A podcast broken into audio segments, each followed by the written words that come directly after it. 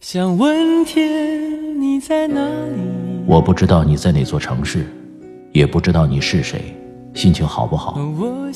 你现在是不是一个人？有没有感到孤单？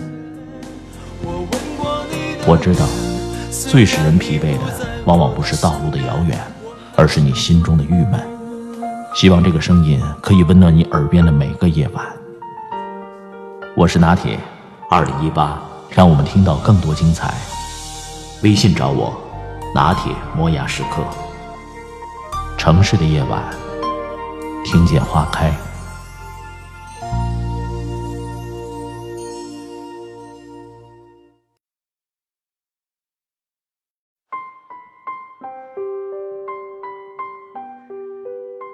今年九月开学季，中小学教材也迎来了新一轮大换血，不编本一统江湖，改变了原来各个版本彼此割据一方的局面。在新教材编写期间，关于假课文的事情是否应该从课文当中删除的讨论就一直贯穿其中。终于在定稿当中删去了爱迪生救妈妈等有争议的文章。想想课上老师曾经讲过的故事。重获新生的雄鹰，沙漠中的一米花，相信了那么多年，结果有一天被告知这些都是假的，假的。原来自己学了几年假语文。每个名人的童年故事都能熬一碗鸡汤。对于名人，我们向来有喜欢把他们神话的传统，特别是编造出这些人在少儿时代和别人不一样的故事，并由此推出。某某之所以能成功，是因为具有某种品质。这种看上去很有道理，但实际是经不起推敲的套路。出自人教版四年级下册的《尊严》，讲述了石油大王哈默的故事。据说他曾经逃难到南加州，善良的镇长杰克逊大叔拿出食物来款待所有的难民，只有他坚持通过劳动来换取。镇长对他的品质十分欣赏，将女儿许配给他。并预言他一定会成功，因为他有尊严。果然，多年以后，哈默成了石油大王。然而，事实的真相确实如此吗？很遗憾，完全不是。哈默的家里本来就富足，他自己更是经商天才。高中时期就通过出售自己制作的航模来获利。看到了梦寐以求的一辆车，就先向哥哥借钱，圣诞节再帮糖果公司运送糖果。不但还了钱。还有了不少盈余。一九一七年，在哥伦比亚大学医学院就读期间，哈默接替父亲经营制药厂，边学习边经商，成为美国当时唯一的大学生百万富翁。一九二一年，二十三岁的哈默到了苏联，敏锐地捕捉到了这个刚刚成立的社会主义国家的诸多机会，还因此认识了列宁等苏联领导人，成为红色资本家。说他还曾经在南加州逃荒。他可能真的没有时间。即使是从哈默的妻子们来分析，这个故事也是站不住脚的。哈默的第一任妻子是俄国的女男爵奥尔加·马蒂娜，第二位是一位新泽西州的女子，之后与另一位财产继承人弗朗西斯·托尔曼结婚，其中并没有镇长女儿的身影。另一个家喻户晓的假故事，则是华盛顿砍樱桃树。幼年，华盛顿砍倒了家里的一棵樱桃树，向父亲承认错误，并得到了原谅。因为这个故事上当受骗的不只有中国小学生，美国的孩子也未能幸免。故事最早出自一本关于华盛顿的传记，传记作家帕森·威印在华盛顿去世以后，采访了认识童年华盛顿的人。由于这本传记在19世纪多次重印，无数人对此信以为真。然而，事实上，关于樱桃树的故事，除了这本传记之外，再也没有别的证据。很多人说，真相应该是这样的：为什么父亲会原谅华盛顿？因为他手里还拿着斧子。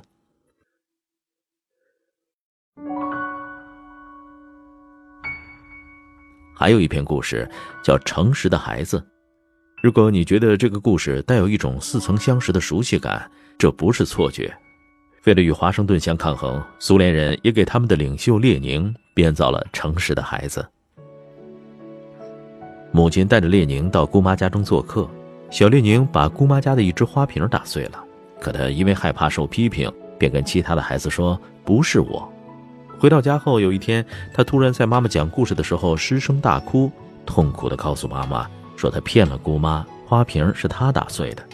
最终，小列宁在妈妈的帮助下向姑妈写信承认了错误，从此再也没有说过谎。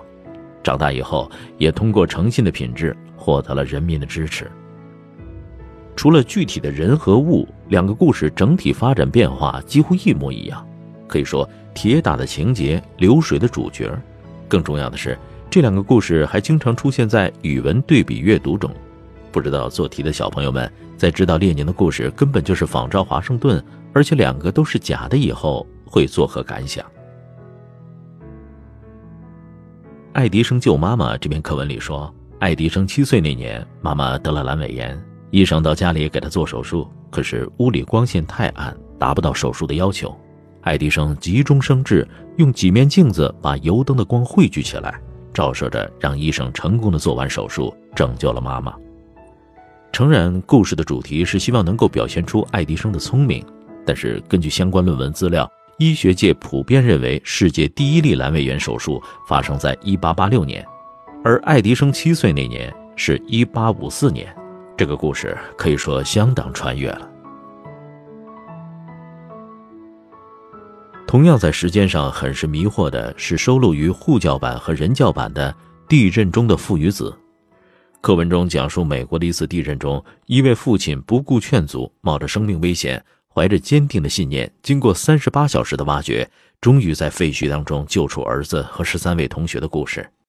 可就是这样父子情深的故事，它开头第一句的时间几乎是每隔两三年就会重新修订。二零零二年和二零零三年版本当中是一九八九年美国洛杉矶发生大地震，但实际上一九八九年美国洛杉矶并没有发生地震，发生地震的是旧金山。二零零四年六月印刷的课本开头就变成了一九九四年美国洛杉矶发生大地震。一九九四年一月十七日，美国洛杉矶的确发生了六点六级地震。不过，地震的时间是当地的凌晨四点三十一分。这个时间，如果学生被困的话，也应该是在宿舍。但课文内并没有体现这一点，只写了教学楼。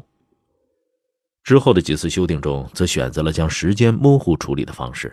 比如，二零零五年文章开头是有一年，二零零九年十二月。课文开头又变成了一场突如其来的大地震。二零一二年修订时变回了有一年，二零一六年再次重回到一场突如其来的大地震。除了时间上明显存在的漏洞，故事叙述中也存在问题。父亲徒手挖刨瓦砾三十八小时，这件事情的合理性实在值得怀疑。有一位宇航员神采飞扬地说：“他在宇宙飞船上从天外观察我们的星球，用肉眼辨出两大工程，一个是荷兰的围海大堤，另一个就是中国的万里长城。”关于在太空当中能不能看到长城的问题，一直以来都是人们热议的话题。而《长城砖》这篇课文伴随着强烈的民族自豪感，给年少的我留下了深刻的印象。但实际上，平均宽度仅十米左右、狭窄而不规则的长城，在三十六公里的高度就会从人们的视线中消失。航天器的飞行高度是三百到四百公里，在三百公里高度置身于太空绕地球运转时，仅用肉眼绝不可能看到长城。而且，中国首位航天员杨利伟返回地球时，记者就曾经问他是否在太空中看到长城。杨利伟的回答推翻了无数人信奉多年的事实。他说：“看地球景色非常美丽，但我没有看到我们的长城。”入选到初中语文教材第五册的课文《悲壮的两小时》，来自《读者》一九九五年第二期，原标题是《宇航员之死》，讲的是一九六七年八月二十三日，前苏联著名宇航员弗拉基米尔·科马洛夫。在驾驶联盟一号宇宙飞船归航的过程中，当宇宙飞船返回大气层后，需要打开降落伞以减慢飞船速度。科马洛夫却突然发现降落伞出现故障，无法打开。他最终和联盟一号一起在着陆基地附近坠毁。文中说，苏联对这一情况做了实况直播，并请科马洛夫的家人在科马洛夫生命当中最后两小时与他告别。这篇在情感上极具冲击力的文章，实际上却经不住理智的检验。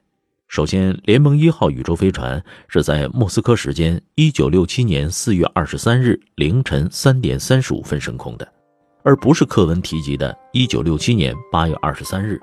其次，飞船穿过大气层到达地面的速度极快，一般只需要十几分钟，不会长达两个小时。而在这两个小时内能够保证与地面通话，也基本是不可能。第三，科巴洛夫告诉女儿，联盟一号之所以出现故障，是因为地面检查时忽略了一个小数点。可航天器故障短时间内很难查出原因。此外，最重要的一点，联盟一号飞行是冷战期间苏联为与美国竞争登月项目而进行的绝密行动，对其坠毁事件根本不可能现场电视直播。从大英百科全书等科学文献来看，事实的真相是在故障发生以后，当时空军现场指挥官报告说需要急救措施，随即就掐断了通讯联系。国防部长乌斯基诺夫在上午十一点左右接到负责航天事务的卡曼宁将军的报告，说科马洛夫已经遇难。塔斯社在当天十四点向世界报道了这次不幸的事故。关于乌鸦反哺的故事，最早出现在《增广贤文》，羊有跪乳之恩，鸦有反哺之意，《本草纲目》当中也有记载。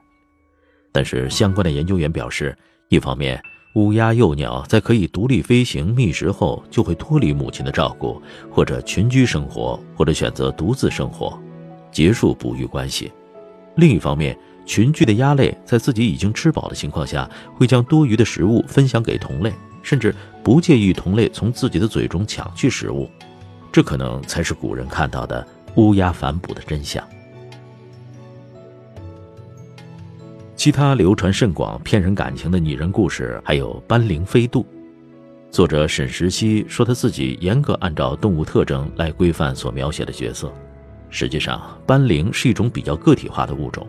只有在发情期，几头雄羊和雌羊才会一起聚成临时的小繁殖群体，所以对于它们来说，集体几乎是个不存在的概念。像文中那样主动担任跳板、慷慨赴死，对于动物来说是一件非常复杂的行为。即使是想要种群中培养出这种习性，也需要经过长久的自然选择。可从羚羊飞渡的故事中，我们可以看到，能够做到为他羊牺牲的斑羚全部死掉了。这样高尚的基因并不会留下来，在这种条件下，很难说动物能够进化出飞渡的行为。很多人觉得语文课本不像历史教材，只要能向人们传达好的主题就够了，真实性没有那么重要。但这样做是不是有点不负责任？不能因为我读书少就骗我。作为一个曾经的无知的小学生，在真正开始有历史课的初中之前，我们关于历史名人的知识。大部分都来自语文课本，小学生也很少利用网络搜索信息。对于语文课本里的故事，基本上是怎么说就怎么信了。而语文课本还有一个习惯，无论事件是否真实，都爱采取写实风格。小学生能怎么办？他们也很绝望。